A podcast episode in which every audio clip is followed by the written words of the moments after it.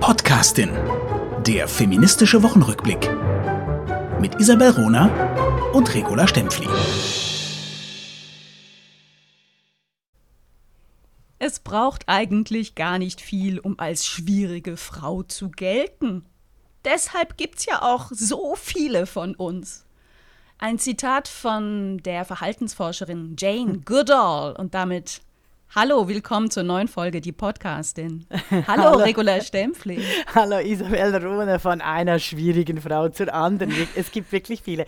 Dieses äh, Zitat von Isabel Runer hat auf Twitter die Runde gemacht. Es war fantastisch. Also es wurde irgendwie hunderte von Male geteilt von unterschiedlichen Frauen, ohne aber auf Isabel Runer äh, Bezug zu nehmen und sogar auf Twitter-Perlen, in den Twitter-Perlen äh, von der Süddeutschen Zeitung äh, wurde es verbreitet. Schade, dass nicht hingewiesen wurde auf die Podcastin, den Podcast, den eigentlich alle hören müssen. Also, ja, ja, willkommen. Ja, und, und, natürlich, ne, das ist so ein Fall, es ist ja kein Zitat von mir, sondern von mhm. Jane Goodall. Nichtsdestotrotz habe ich es gepostet in der Twitter-Welt und ich habe mich ja total gefreut, äh, wie, wie sehr das rezipiert wurde. Ne? Und sogar die Süddeutsche hat es dann ähm, aufgegriffen in ihrer, in ihrem, was war das? Äh, in Eben Twitter-Magazin, ne? Ja, genau, sogar in Magazin. In, ja, genau. Äh, sehr, sehr äh, viel gelesenen, weit rezipierten Magazin. Mhm. Und ähm, na klar, also Ge Geschichte ist nur bekannt, wenn es Leute gibt, die sie weitererzählen. Und wenn die Leute nicht genannt werden, ist das, ist das schon nicht ganz korrekt, auch wenn der Ruhm und die Ehre natürlich Jane Goodall gebühren. So. Ja, du bist eher, ich möchte ich möchte nochmal schnell nachhaken, weil äh, Isabel Runer ist wie immer sehr klug, sehr ruhig, sehr besonnen. Das ist La Stempfli auch, aber sie ist unglaublich politisch, weil, also im politisch in diesem Sinne auch, weil sie die Erfahrung hat, dass wenn immer Frauen ganz tolle Ideen, Zitate, Bücher, Neuentdeckungen in die Öffentlichkeit bringen, sie bestohlen werden, respektive es wird dann zum Allgemeingut erklärt. Mhm. Hätte dies nun ein Mann, zum Beispiel Richard David Precht, gemacht, würde, wäre es überall zitiert worden, via Richard David Precht, ein wunderbares Zitat zu unserer heutigen Zeit. Das ist sehr wichtig, dies äh, festzustellen. Also, aber so oder so, vielen Dank, Isabel, du hast mal wieder Furore gemacht. Bring noch ein Thema. Oder jetzt. eben nicht. Ne? Oder eben nicht. ah, so, doch, ich doch, habe doch. Eine, eine Frau der Woche, ähm, diesmal eher ein Schicksal der Woche, was mich sehr beschäftigt, was mich berührt, was, ah, was ich mit euch teilen möchte. Und zwar Elnas Rekabi die iranische Kletterin, die an den Asien-Weltmeister, äh, Asien-Meisterschaften in Seoul ähm, gestartet ist und zwar ohne Hijab gestartet mhm. ist. Für die Alle als Spitzensportlerinnen, die für den Iran irgendwo im Ausland am Start sind, sind verpflichtet, diese frauenverachtende Vollmontur zu tragen, also Hijab, aber auch lange, lange Ärmel, lange Hosen. Ähm, Elsen, Elnas Rekabi hat das tatsächlich seit äh, äh, Jahren immer wieder angesprochen, dass sie das auch behindert und dass das schwierig ist, vor allem weil sie als Kletterin äh, stark schwitzt ne? und dadurch einen Nachteil hat, wenn, wenn sie, wenn sie ja, nicht transpirieren, transpirieren kann mhm. und einfach voll, voll, voll angezogen ihren Sport ausüben muss. Jetzt also Asienmeisterschaften und sie ist ohne Hijab angetreten. Die Videos gibt es im Netz. Man sieht ähm, ihren stolzen, konzentrierten Blick und wie sie da die Wand ähm, hoch, hochklettert. Seit diesem Auftritt, sie wurde vierte, ist sie verschwunden. Mhm. Die iranische Botschaft hat inzwischen bestätigt, also die iranische Botschaft in Seoul, ähm, in, in Korea hat bestätigt, ähm, dass äh, sie die Rückreise angetreten habe. Jetzt gibt es Infos von BBC Persia, ähm, dass ihr ähm, Pass und Handy wohl abgenommen worden sind und sie auf dem Weg ist in das ähm, berüchtigte Evin-Gefängnis in Teheran. Ähm, ein, ein Schicksal, was öffentlich ist ne? und woran erinnert werden muss und was jetzt auch als Beispiel, als zusätzliches Beispiel genommen werden muss von der Öffentlichkeit, von der Staatengemeinschaft, um Druck zu machen auf mhm. den Iran.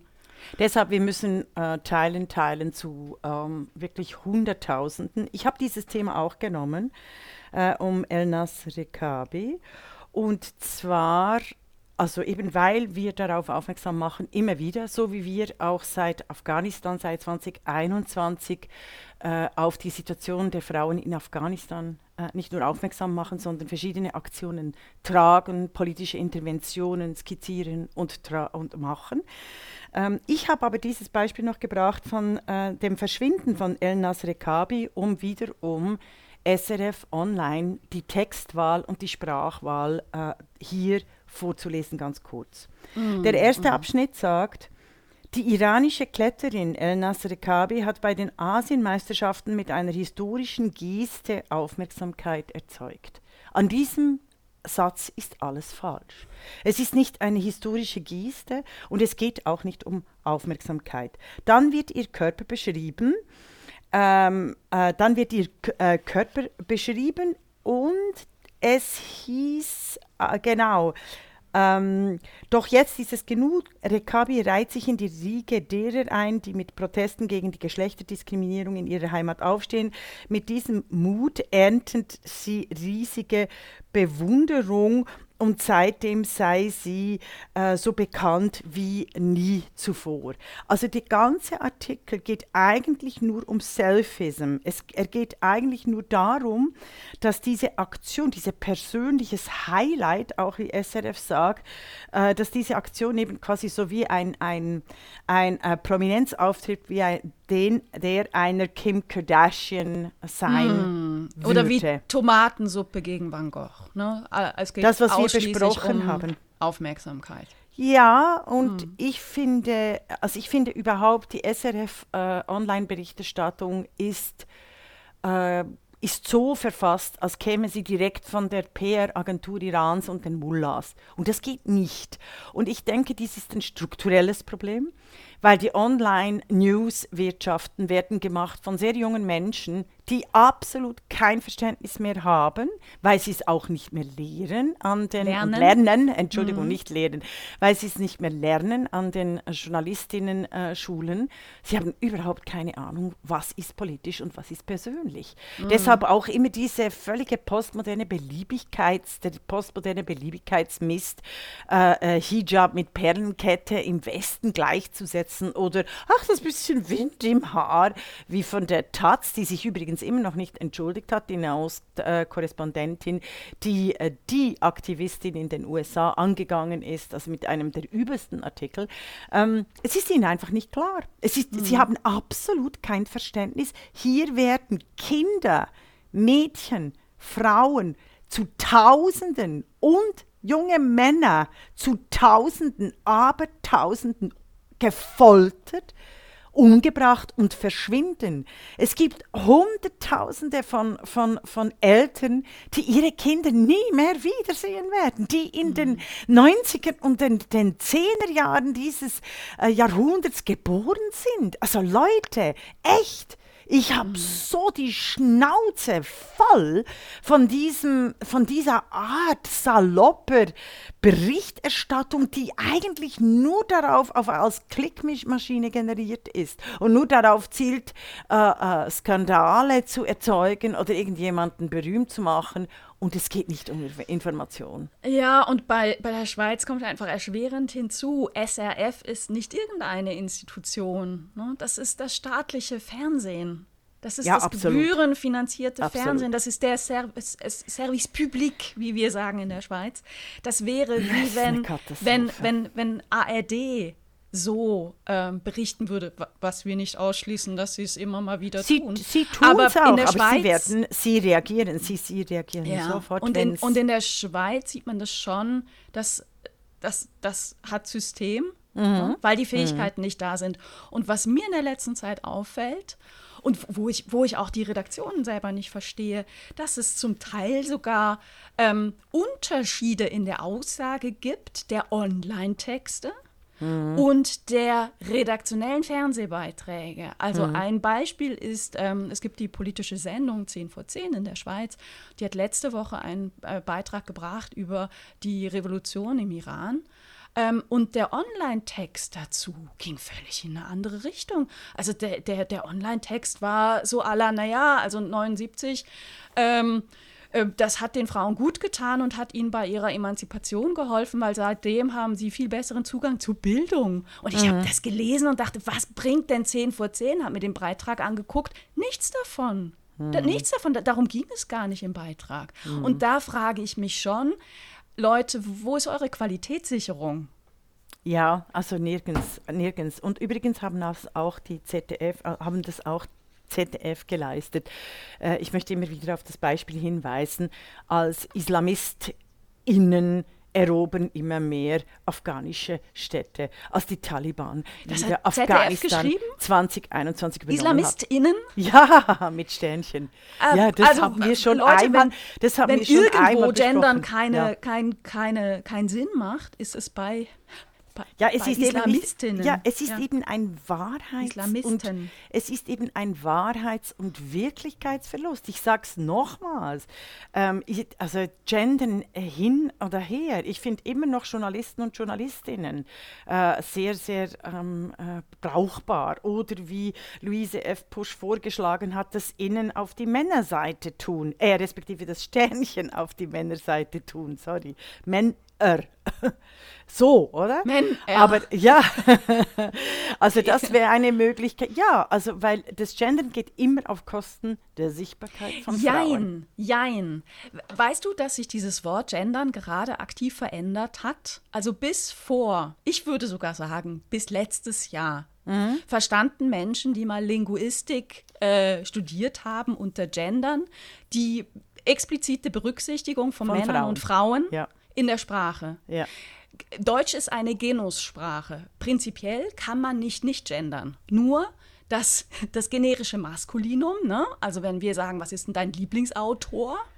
Und dann wirklich erwarten, dass jemand sagt, Hedwig Dom. Mhm. Aber es gibt, ähm, ja. Nee, ist mir wichtig. Ist mir ja, wichtig. aber es gibt auch die andere Position.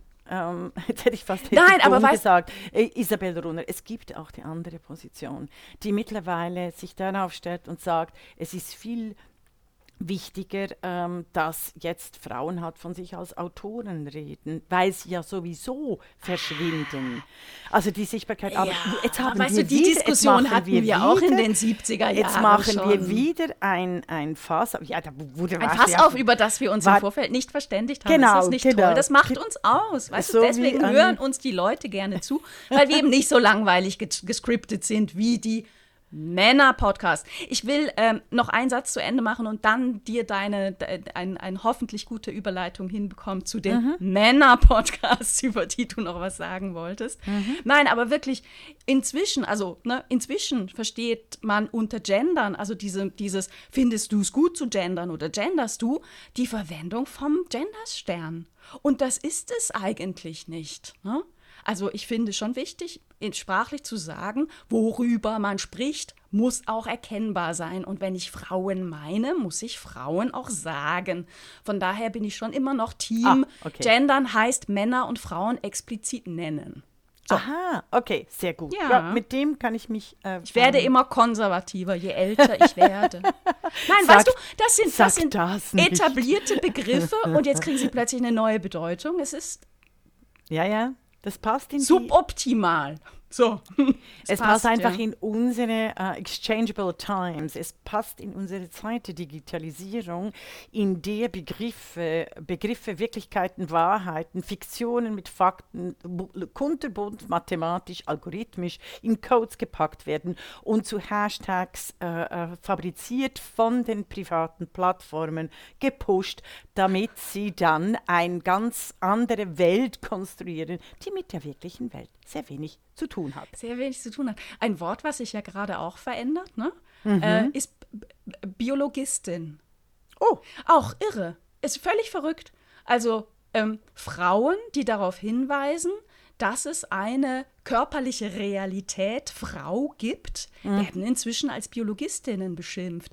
Wo ich gerne auf die Historie verweise und sage, hey, davon haben sich die Feministinnen des 19. und 20. Jahrhunderts immer abgegrenzt.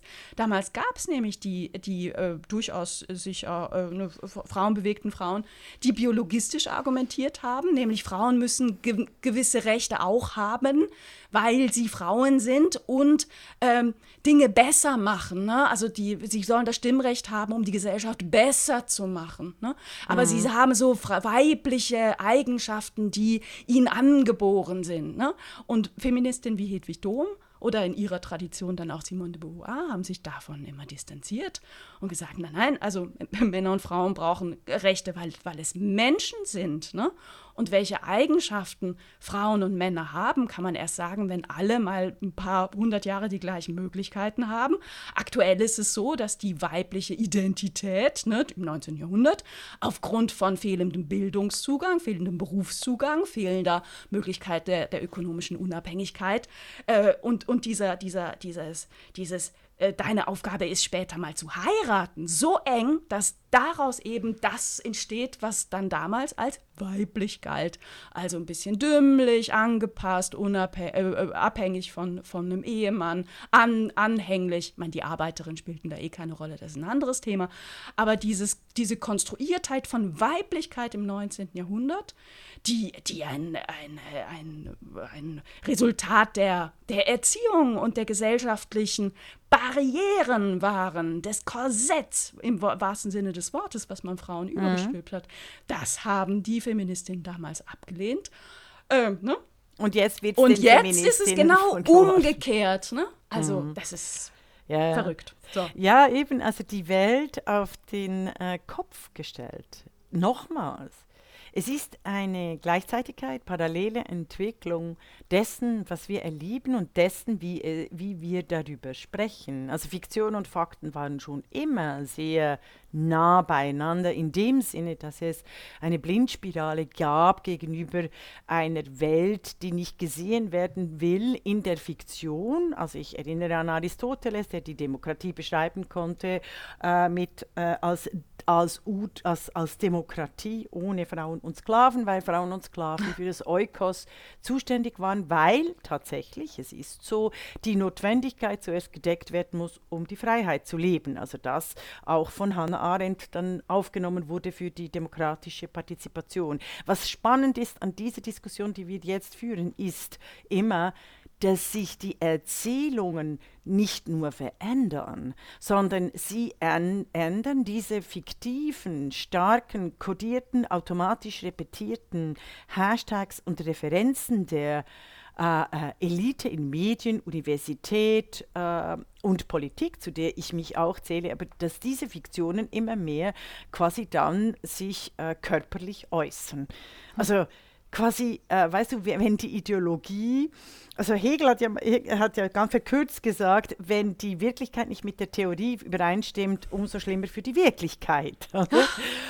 Und äh, das und äh, daran denke ich immer wieder. Also so hat er es natürlich nicht gesagt. Also der Hegel hat es natürlich äh, unfassbar viel komplizierter gesagt. Ich habe hab Hegel das nie verstanden, ich oute mich. Also ich habe ihn eben so verstanden. ich Ja, darf mich gerne korrigieren. Aber auf jeden Fall, auf jeden Fall erinnert mich das äh, die ganze Zeit, was wir jetzt erleben und was ich in Trumpism, in meinem politischen Denken immer wieder äh, neu aktualisiere. Es geht tatsächlich um die großen Brüche durch die Digitalisierung, nicht überhaupt keine Instrumente mehr zu haben, zwischen Fiktion und Fakten zu unterscheiden. Also das haben wir mit Corona erlebt, das erleben wir mit dem Klimawandel oder das erleben wir mit Die Welt ist eine Scheibe, das erleben wir in allen religiösen Auseinandersetzungen, religiösen, religiöse Auseinandersetzungen übrigens, die direkt immer nach technologischen Revolutionen erfolgen. Und jetzt komme ich zum Männer-Podcast, nur ganz kurz. Männer-Podcast ähm, Lanz Precht, die haben sich in der letzten Folge über den Bericht Club of Rome auseinandergesetzt, deshalb habe ich ihn auch gehört. Und da wurde so viel Falsches erzählt, dass ich das kurz aufnehmen möchte, weil mhm. Sie haben sich wahnsinnig lange überlegt, na, wieso ist die Apokalypse des äh, Club of Rome Berichts 1973 nicht eingetreten? Und obwohl wir haben ja einen Klimawandel, aber zum Beispiel die Bevölkerungsexplosion, die hat sich ganz anders gezeigt als vorausgesehen. Und, und der Land immer wieder, ja, aber die Menschen sind doch viel gescheiter, als wir denken. Und dann der, der Precht, der irgendwie äh, 100 Denker vor ihm zitiert und sehr, äh, äh, sehr galant und rhetorisch unfassbar brillant argumentiert. Und die zwei Männer kamen einfach nicht auf die Idee, sehr verehrte Damen und Herren, ich erkläre es Ihnen jetzt. Klima, der Klimawandel, respektive die demografische Veränderung, ist direkt auf die Situation der Frauen zurückzuführen. Je mehr Demokratie und Gleichstellung, umso mehr Ökologie, weniger, ähm, äh, äh, weniger also Geburten, Geburtenkontrolle, respektive weniger äh, Geburten, äh, weniger Überbevölkerung, weniger Kindersterblichkeit und vor allem viel weniger Armut, viel mehr Effizienz. Und genau das ist das Problem unserer heutigen Zeit. Die mm. Männer, die das Sagen haben, die hören einfach, lesen nie Frauen. Und sie kommen, weißt du, und sie sind sich nicht zu dumm. Sie sind sich vor allem nicht zu dumm, vor öffentlichem Publikum stundenlang darüber nachzudenken, ach, an was könnte jetzt das liegen, dass sich die Demografie nicht so entwickelt, wie es die Mathematiker vorausgesehen haben. Oder? Also immerhin, ich muss Markus Lanz eine, eine, eine, wie sagt man, einen Kranz binden. Er hat dann ganz kurz versucht einzuwerfen, naja, es hängt, hängt schon mit der Bildung von Frauen zusammen. Also okay. Also, respektive okay. mit der Bildung. Also was Bildung kann wahnsinnig viel machen. Ich finde es ich finde ich, ich bin, ich bin angesichts dieses, dieser Podcasts von Männern und das äh, überall, auch Beisenherz, also eigentlich Typen, die ich eigentlich noch mag, ganz ehrlich. Ich finde die nicht dumm. Ich bin immer wieder wahnsinnig fasziniert, wie, wie die vor sich hin labern, ohne auch nur eine Sekunde an die Sklavinnen zu denken, also die wir offensichtlich in ihren Augen sind. Ich glaube, Lanz und Brecht haben noch nie ein Buch von einer Frau gelesen, obwohl der Markus Lanz sich wirklich verbessert hat, punkto Expertinnen äh, von Frauen. Aber das musste ich oh, irgendwie Mann, teilen. Mann, ich fand, aber weißt ich du, ich kriege da direkt köstlich. ein Bild. Ich bin jetzt überhaupt keine Zeichnerin, aber ich liebe Cartoons und ich sehe das direkt vor mir. Ne? Das sind so zwei Männerfiguren mit, mit Denkerfalten und oh, was könnte die Lösung sein? Was könnte die Lösung sein? Und um sie rum lauter Frauen und alle sagen, wir wissen es, wir wissen es, wir wissen es. Und ich, äh, ich komme nicht drauf, ich komme nicht drauf, was könnte die Lösung sein? Absolut, genau. Hast, hast du mir noch ein Thema? Also ich habe noch zwei, also nur damit wir in der noch, Zeit... Lass uns, lass uns ein bisschen Zeit. abwechseln. Ja, ähm, genau. Die ehemalige FDP-Politikerin und langjährige Europaabgeordnete ähm, Silvana Koch-Merin hat mhm. ein Buch veröffentlicht. Ah, Vizepräsidentin des, ähm, des EU-Parlaments war sie auch noch. Mhm. Ähm, in diesem Buch wirft sie einen Blick zurück und schildert dabei auch strukturellen Sexismus, den sie in ihrer Partei erlebt hat. Mhm. Äh, das geht über Hände, die dauernd auf ihren Knien liegen, auf ihrem Körper, ungef un ungefragte Rückenmassagen, blöde oh. Sprüche, alles Mögliche. Ähm, der heutige Bundestagsvize Kubicki war dann äh, letztens auch bei Maischberger, wurde darauf angesprochen. Und ja, dabei kam raus, dass er es völlig normal fand, ein Treffen ähm, von ihm und Koch Merin in Brüssel als ähm, ja, Möglichkeit, sie anzubaggern, auch, auch heute noch zu benennen Ne? Und dabei ging es in diesem Gespräch darum, auszuloten, ob sie eine mögliche FDP-Generalsekretärin sein könnte. Ja, problematisch an diesem, an diesem ganzen Thema mhm. ist der Umgang aber der Medien. Das hat mich wirklich, wirklich, wirklich verärgert. Mehrere Medien und darunter auch die FAZ oder ähm, das Redaktionsnetzwerk Deutschland oder die Morgenpost berichten über ähm, Silvana Koch-Merin und ihr Buch, als hätte es niemals die Thematisierung von, von sexuellen Übergriffen in der Politik gegeben, als wäre Also sie die erste. Also gäbe es nicht MeToo in der Politik oder wie? ja, genau. Als wäre sie Aha. die erste, als Ja. wäre das ihr Erleben, als wäre das punktuell, als wäre das nicht strukturell, als, als wäre das jetzt zum allerersten Mal Thema. Mhm. Und es macht mich wirklich, wirklich betroffen, denn seit Jahren gibt es Studien und Zahlen. Seit Jahren ist klar, dass das ein strukturelles Problem ist, das man auch nur strukturell lösen kann. Dass es auch kein, Pro kein, kein spezifisches Problem der FDP ist, sondern alle Parteien betrifft. Die letzte Studie war riesig, Allensbach-Studie 2021, das ist jetzt wirklich noch nicht lange her. Äh, und damals kam raus, wir haben auch berichtet in die Podcast, den vier von zehn Ah, ja, ich Politikerinnen. Ja. berichten von ihren Sexismuserfahrungen, dass sie Erfahrung mit Sexismus machen in ihrem Berufsalltag. Und bei den Politikerinnen unter 45 Jahren sind es 60 Prozent. Und es Es betrifft alle Parteien. Und es existiert einfach nicht. Weißt du, wir, wir müssen immer wieder von Null anfangen. Es, ist, es, es gibt keinen Kontext, es gibt keine Geschichte.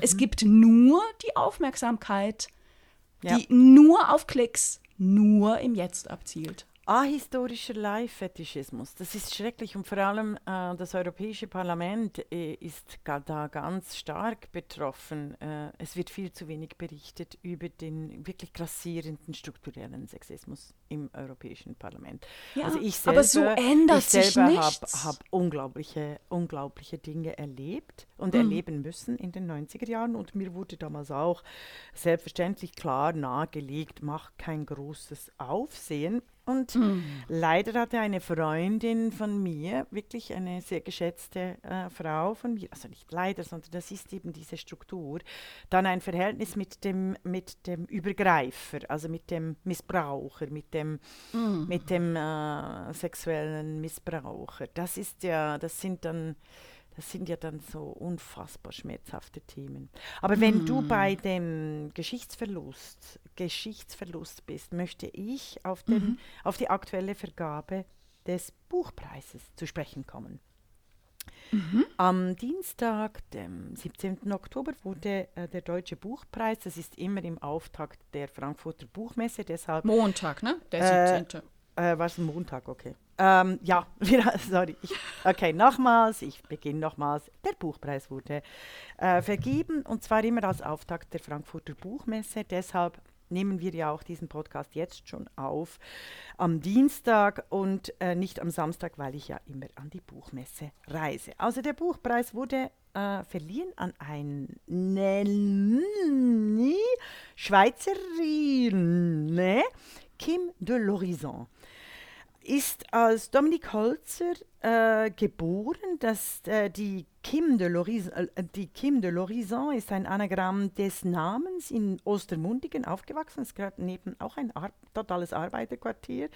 Literaturinstitut in Biel absolviert, äh, sehr verschiedene Preise schon gekriegt. Treibhaus 2015, Rahmenprozessor 2020 und mit dem Blutbuch nun eine Autofiktion, Sprachversuche, plastische Szenen. Es muss ein umwerfendes Werk sein. Ich habe es noch nicht gelesen. Hast du es gelesen? Ich habe es auch noch nicht gelesen.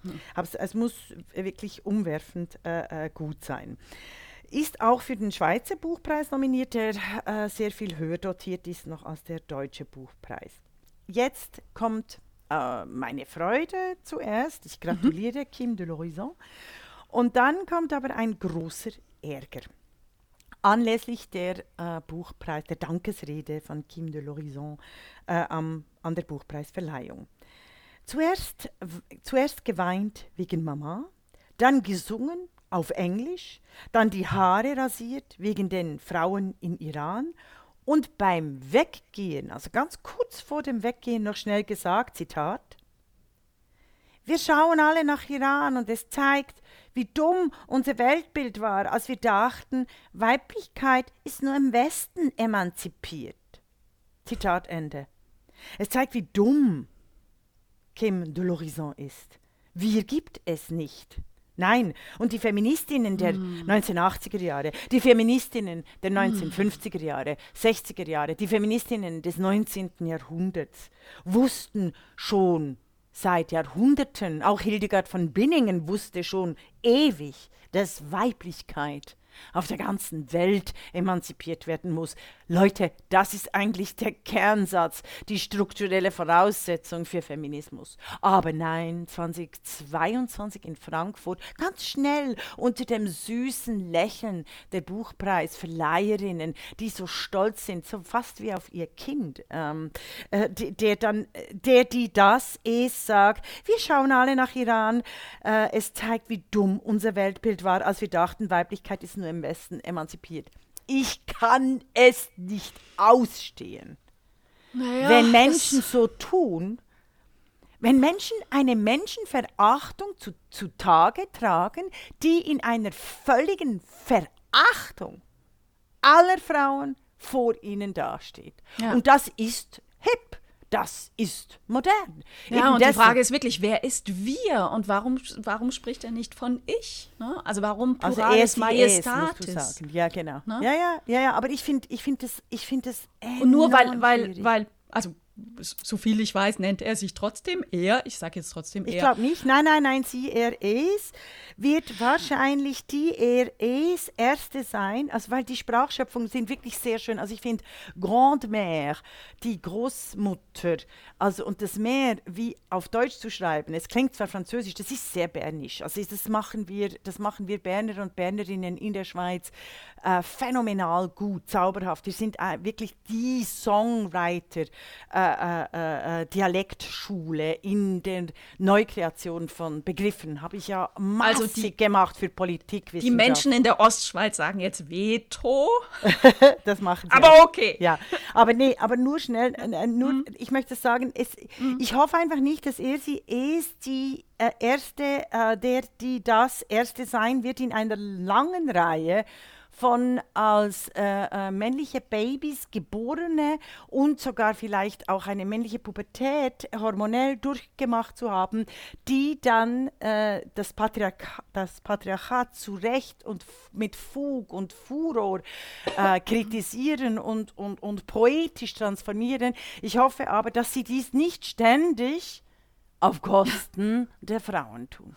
Das ist mir enorm wichtig, dies festzuhalten. Ja, ich ja. bin wahnsinnig glücklich für alle, die, die das strukturelle Patriarchat unter die Lupe nehmen, die mhm. Sprachverzerrungen, die, Bild, äh, die Bilderfolge, die Diversität, die unglaubliche Vielfalt reinbringen, was mich jedoch wirklich fertig macht. Und auch die Mittäterschaft der Frauen, die Mittäterinnenschaft der Frauen. Was mich fertig macht hier ist, wieso muss es sich immer gegen die Frauen richten und nicht wirklich gegen die wirklich Mächtigen, ha?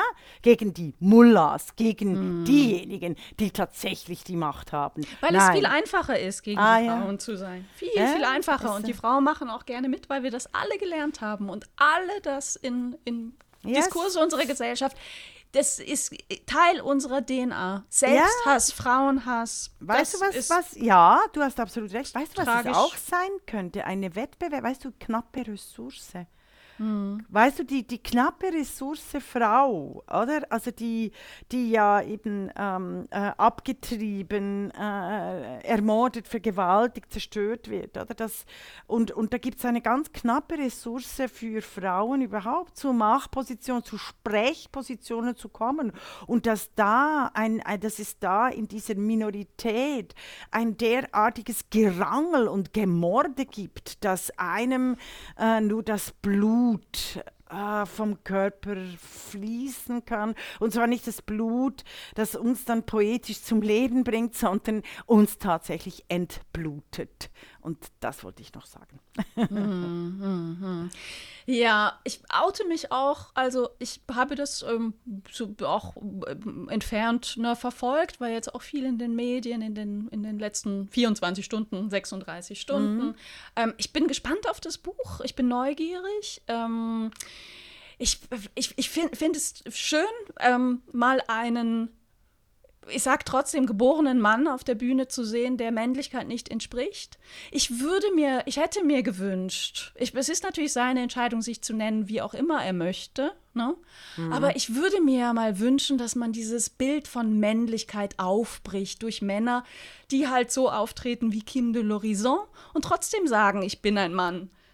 Denn mhm. natürlich ist er ein biologischer Mann. Das würde Männlichkeit mhm. so dermaßen Uff. erweitern. Also und be beschere uns nicht einen Shitstorm. Und statt, nein, nein, das, also das sind ehrlich, meine. Ich meine, gebe es dir weiter, weil sonst werde ich wieder verantwortlich gemacht dafür. Wir ähm, sind, ich, wir sind ja. hier sehr, sehr liebevoll und ähm, ich, ich denke nur. auch wir. Nein. Wie, wir, Rona und, und Isabel, sind sehr liebevolle Menschen und auch äh, gucken mit einem liebevollen Blick auf Menschen. Wir sehen aber, Isabel Rohner sieht aber, dass ähm, das Korsett der Männlichkeit in unserer Gesellschaft sehr eng ist und auch sehr grau ist, sehr farblos ist. Und ich habe das ja schon oft gesagt, ich ah, wünsche mir ja. viel mehr Diversität. Äh, mhm. für, für Männer viel mehr Diversität, viel mehr unterschiedliche Vorbilder für kleine Jungs. Und ich kann jetzt da offen gesagt keine Menschenverachtung sehen sondern mhm. eher Menschenliebe.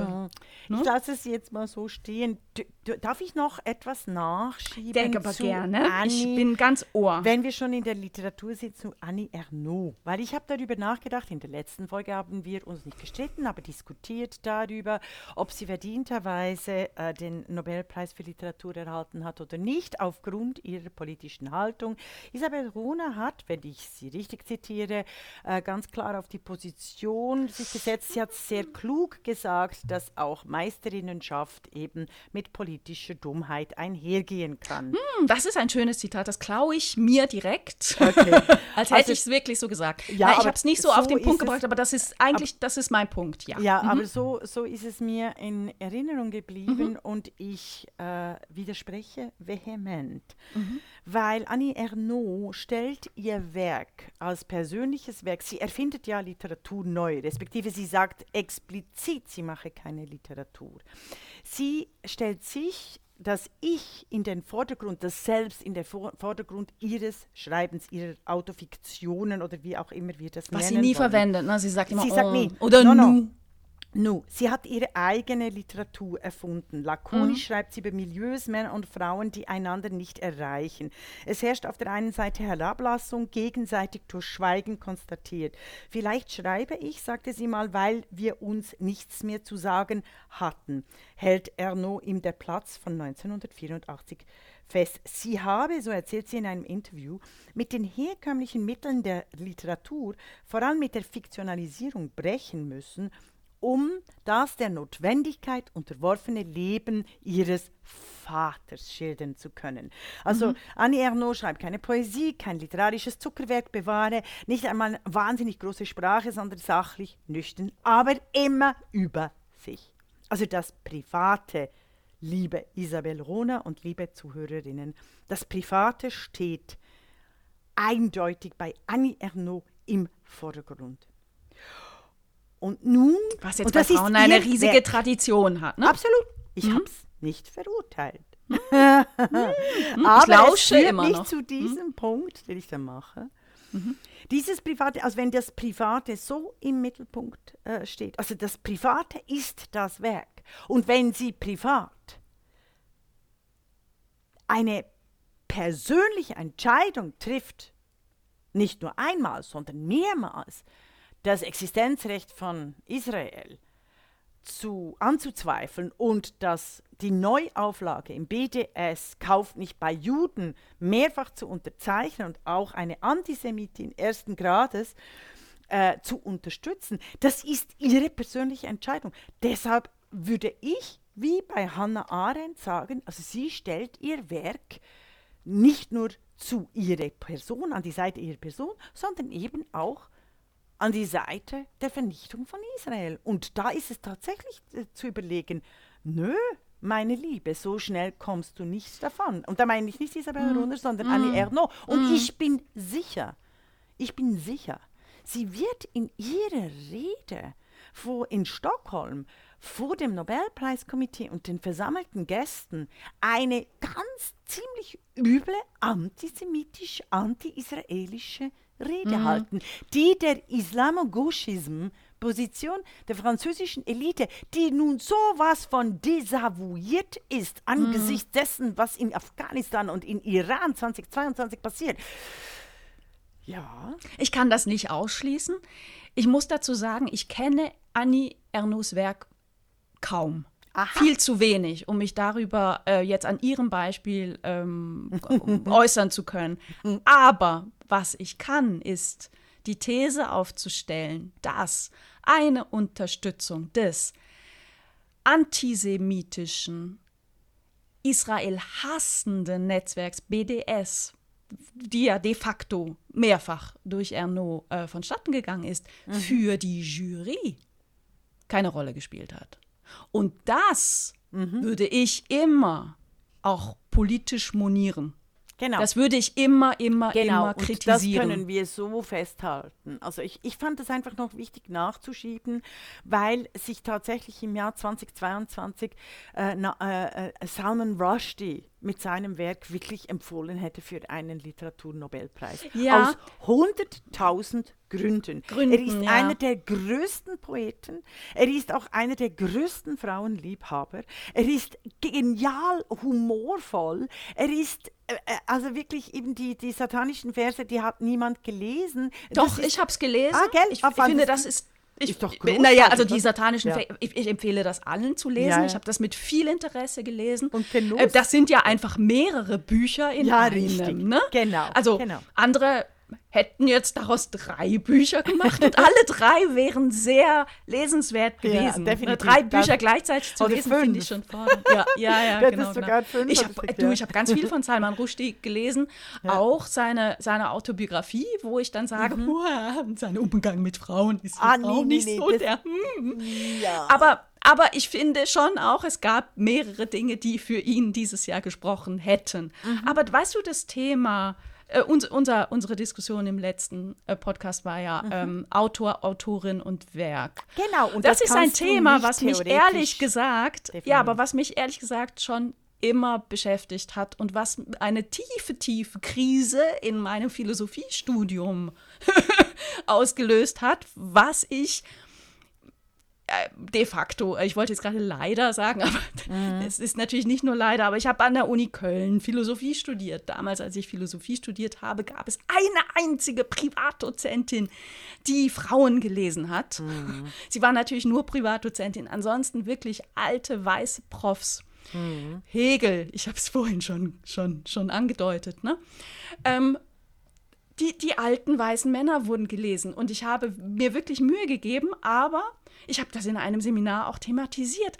Was machen wir denn jetzt mit diesem, das Beispiel war Kant, mit diesen unglaublich klugen Gedanken, wenn wir genau wissen, dass das ein Frauenhasser war? Relativiert das nicht seine ganzen anderen klugen Erkenntnisse und Aussagen? Und ich stieß auf Aha, jetzt Fassungslosigkeit. Aber jetzt argumentierst du gerade uh, the other way around. Ja, Weißt du, das, ja. das Problem ist, ich sag doch, ich habe das letztes Mal auch gesagt, ich bin Ja. Mhm. total zerrissen bei dieser Frage. Denn natürlich spielt das eine Rolle. Äh, na, natürlich spielt das eine Rolle. Aber mein Weg war dann eben zu erkennen, okay, es, es gibt nicht den Denker oder die Denkerin, die eben alles, alle meine Anforderungen an sie Hm. erfüllt hätte. Und ich musste es aushalten. Ja, definitiv. Ich muss trotzdem das Gute von denen nehmen und die Gedanken ernst nehmen. Ja, ich würde und trotzdem sagen, aber in den Bereichen waren das, ja, waren sie ich- unbrauchbar. Ich würde das wirklich unterscheiden, eben mit, mit dem Werk. Also, ähm, ich würde wirklich genau hinschauen.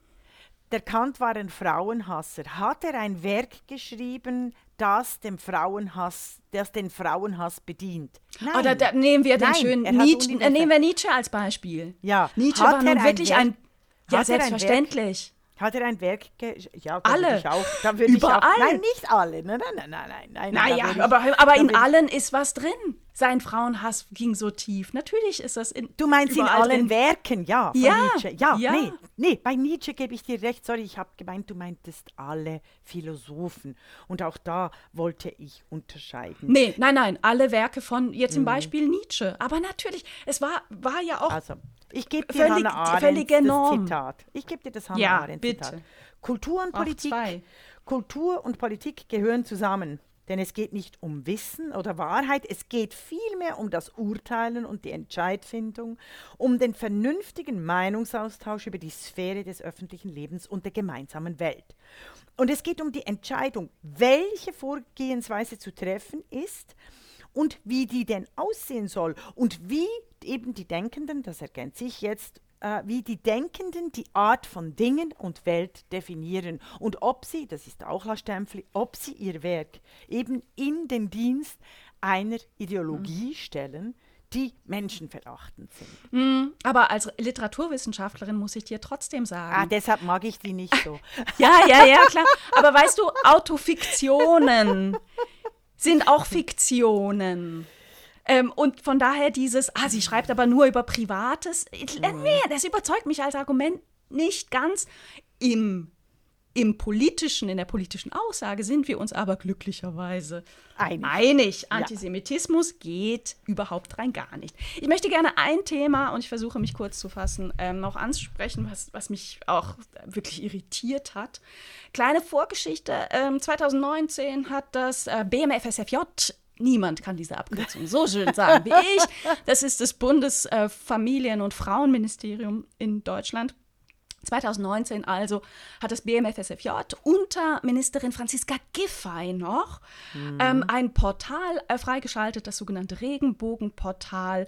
Ähm, darauf sollten erwachsene Kinder, Jugendliche ähm, Infos bekommen über geschlechtliche Vielfalt. Also eigentlich ein, ein schönes ähm, Vorhaben. Ähm, seit mindestens 2020, auch da war ähm, Ministerin Giffey noch im Amt, ist auf dieser Seite ähm, zu finden gewesen eine Info an Kinder über Pubertätsblocker. Und Oh ich will das ganz Goodness kurz me. vor, Ja, vorlesen. ja. Also unter der Überschrift Pubertätsblocker nehmen stand, Zitat, bist du noch sehr jung und bist du noch nicht in der Pubertät, dann kannst du Pubertätsblocker nehmen. Punkt. Zitat Ende. Weiter unten wird dann erklärt, Pubertätsblocker sind besondere Medikamente, diese Medikamente sorgen dafür, dass du nicht in die Pubertät kommst. Das heißt, dein Körper entwickelt sich erst mal nicht weiter, weder in Richtung Frau noch in Richtung Mann. So hast du mehr Zeit zum Nachdenken und du kannst in Ruhe überlegen, welcher Körper passt zu mir. Wortwörtliche Zitate vom Regenbogenportal der Bundesregierung. Das ist ein Bundesministerium. Es gab einen, einen äh, großen ähm, Mhm. Aufschrei äh, im Aufschrei, ja. genau. Ja, die Ähm, Seite wurde Und gelöscht. seitdem wurde die Seite äh, vom, vom, vom Netz gelöscht. Problem. Mhm. Das BMFSFJ hat daraufhin eine Stellungnahme veröffentlicht ähm, mit dem Hinweis, ähm, die Bundesregierung empfiehlt nicht die Einnahme von Pubertätsblockern. Der Beitrag zu Pubertätsblockern ist seit mehreren Jahren online. Wo ich mich schon frage, was ist das für eine Pressestelle, die da agiert?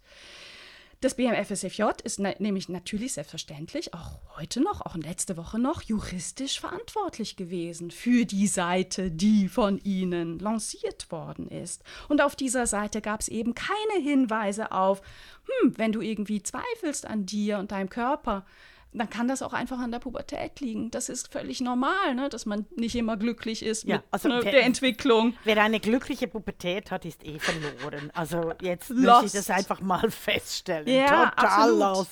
Absolut. Not prepared for life. Oder? Ja, Pubertät ist eine schreckliche Zeit.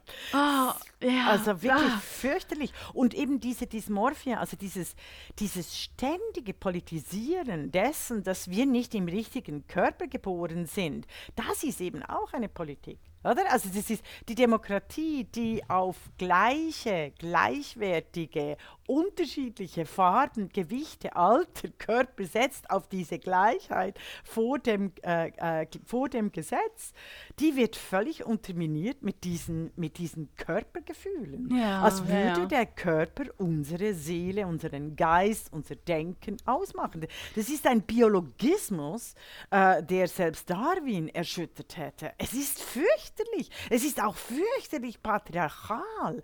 Ich finde immer die Idee, ich sage immer, Jungs, die Ballett tanzen wollen, sollen Ballettschuhe kriegen und nicht keine Pubertätsblocker. Mädchen, die bravo. Fußball spielen wollen, sollen Fußballschuhe kriegen und nicht Pubertätsblocker. Ihr habt wirklich nicht mehr alle Tassen im Schrank. Ja, Irgendwelche ja. Pressefuzis, die Und die äh, Sexualisierung von. Kindern geht Ist halt sowieso rein gar nicht. Ist Und, aber weißt du, ich, ich würde mir da schon wünschen, dass die Bundesfamilienministerin dazu mal Stellung nimmt. Das hat sie nämlich nicht. Sie hat sich dazu nicht geäußert. Sie hat die, die wirklich schwache Stellungnahme ne, ihres Hauses retweetet. Das war's. Ansonsten schweigt sie. Ich finde ohnehin, ne, also äh, sie, sie, sie ist ja sehr, sehr äh, äh, unscheinbar, ist jetzt noch eine Übertreibung. Sie ist unsichtbar in der Mhm. Öffentlichkeit. Auch zu, zum Iran schweigt sie. Dabei hat sie aktuell die Präsidentschaft der G7, der, Ah. äh, der, des Gender Equality Gender- Track. ja, ja. Und die Oh. haben sich vor Ja. kurzem getroffen. Ne? Sehr Und die, dann haben sie eine, eine Presseinfo zu Iran veröffentlicht, wo ich mich auch frage, also, meh, das kann doch nicht alles sein, was ihr als G7 Gender Equality Track da zustande bringt. Offensichtlich also, schon. Sie ein halt Appell. Berlinerin, also Berliner können alles. Ein Ab das habe ich nicht gehört. Ein Appell, aber stell dir das vor, ein Appell an Iran, die Menschenrechte zu achten. Ja, da wird der Iran aber schlottern vor Angst. Ne? Mhm. Und das Zitat aus der offiziellen Stellungnahme, das politischste, ne? das ist schon der politischste Satz, ist, Frauenrechte sind Menschenrechte und die iranischen Behörden sind völkerrechtlich verpflichtet zu gewährleisten, Ah, ja. dass alle Frauen und Mädchen all ihre Menschenrechte gleichberechtigt und in vollem Umfang ausüben können.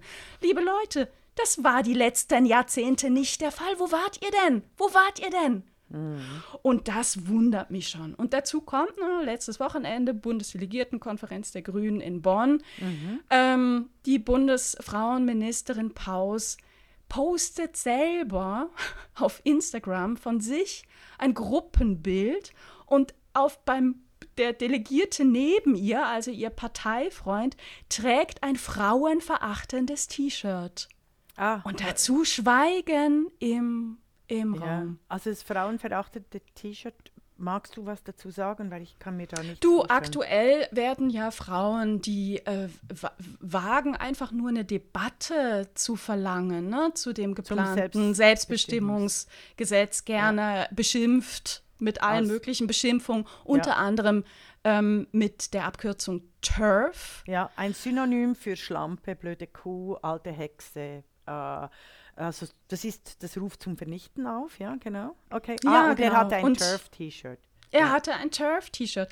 Und Ja, da äh, zitiere ich über. Und, und da muss eine Ministerin Das Stellung nehmen. Also es wurde, wurde ja von, der, von Mitgliedern der Grünen Partei im Vorfeld, wie es üblich ist bei den Grünen, wie ich gelernt habe, ähm, äh, Themen eingegeben, die, die eigentlich hätten äh, diskutiert werden sollen, wenn sie genügend Mhm. Unterstützende bekommen in diesem Portal.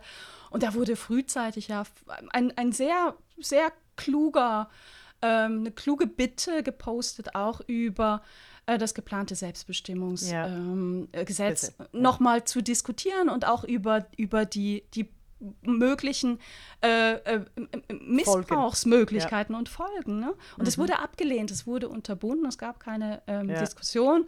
Es gab äh, letzte, letztes Wochenende dann einen Protest von Frauen, auch von grünen Frauen, vor der äh, Sitzungshalle gegen die frauenfeindliche Politik der Grünen mit den drei Punkten, die Prostitutionspolitik der Grünen, dann das Ziel der Grünen, Leihmutterschaft äh, zu ermöglichen und eben das Selbstbestimmungsgesetz.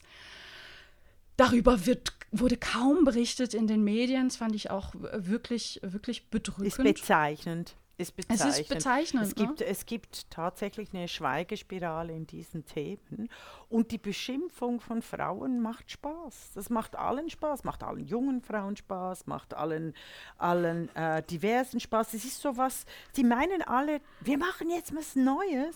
Dabei sind sie so paternalistisch, patriarchal, die machen nichts Neues. Das, was sie das war das, was seit Hunderten passiert Ja. ist. Ne? Ja, Aber du, ab, ab, äh, abgesehen äh, äh, zum, an, äh, zum, zum Thema macht Spaß, ähm, es gibt ein ganz äh, wunderschönes Zitat von ähm, einer britischen Kabarettistin, Mary Burke, zu, zum Thema Turf, ne? zu dieser Beschimpfung Ah, gegen. Frauen. Ja.